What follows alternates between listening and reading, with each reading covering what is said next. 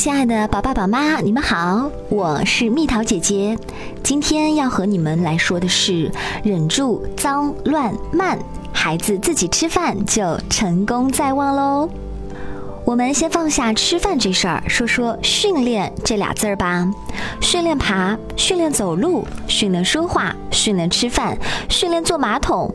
哎呦，我就想知道，咱到底是在养小孩儿，还是在养小狗小猫？明明这些事都是孩子成长中自然而然的行为，怎么到了我们成人这里，就都变成了需要训练的事儿了呢？说“训练”两字儿的人，先想想，训练孩子这事儿，到底满足的是孩子的需要，还是你自己的需要？走路学步期的幼儿，无一不是走得跌跌撞撞，摔倒了爬起来接着走，用百折不挠来形容，我觉得都不为过。这是孩子自己在发展，在成长。大人怕孩子摔倒，就不辞辛苦的弯腰驼背的去扶着孩子，美其名曰在训练孩子走路，还得加上一句抱怨：一天到晚累得腰都快断了。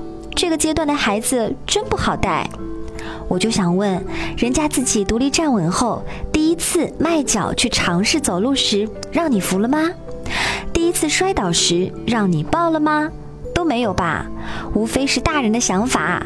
你不会走，我得扶着你；离了我，你走不了。摔倒了，你爬不起来，我得抱你起来。可这真未必是孩子自己的需要啊。扯得有点远了，我们回到吃饭这事儿。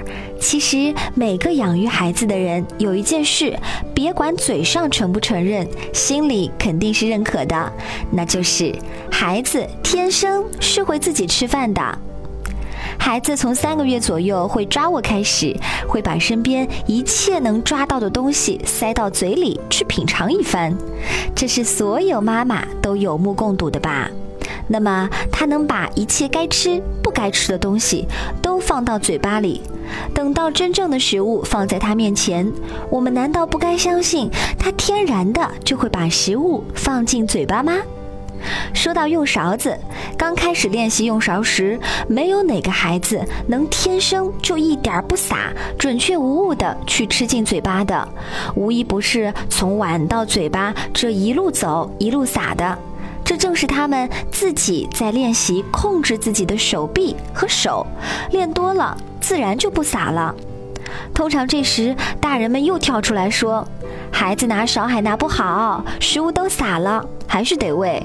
等再大一些，勺子能拿稳了再说吧。”所以又一次把孩子成长的机会剥夺掉了，然后还到处跟别人说。这孩子就是不会吃饭呀，让自己吃点东西就全都撒了呀，真是没办法，只能继续喂。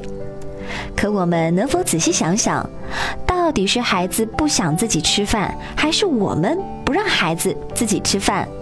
我们有没有给孩子充分的时间，让他探索，让他练习？尝过一次就放弃的，到底是大人还是孩子？那么问题来了。孩子为什么一开始会吃，后来又不吃了呢？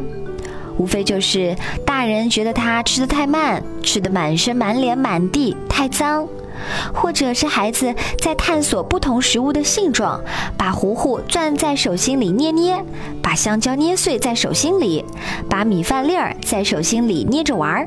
大人觉得孩子光玩不吃，所以就下结论说孩子不好好吃饭。还是得喂着吃。正常发展的孩子手的敏感期正是从几个月大一直持续到一岁多，正是孩子添加辅食、开始接受其他食物的阶段。所以在这个阶段的孩子，用手去拿东西、捏东西，使他在感受食物的大小、软硬、形状。同时，也是在发展手指的精细动作，这些都是手的敏感期里要发展和学习的。而大人如果在早期忍受不了孩子吃饭脏慢玩食物，去剥夺孩子自己尝试的机会，那么这个敏感期很有可能会持续更长。也就是说，等到再大一些时，只要孩子碰到有食物可以拿在手里的机会，他依然会去玩，因为小时候的探索被干预、被打扰，以至于没有顺利度过。等到这时，大人就会堂而皇之地说：“你看，他就是不会吃饭，拿着吃的东西就知道玩，不知道往嘴巴里吃。”一个不会吃饭的标签又被贴到了孩子身上。而换做很小时候给了充分的自由去探索、去工作的孩子呢，可能很快的就会过渡过去，不再经常玩食物，开始自己尝试用手拿食物去吃。这个时候，在我看来，用手吃、用勺吃，那是孩子自己的自由和权利哦。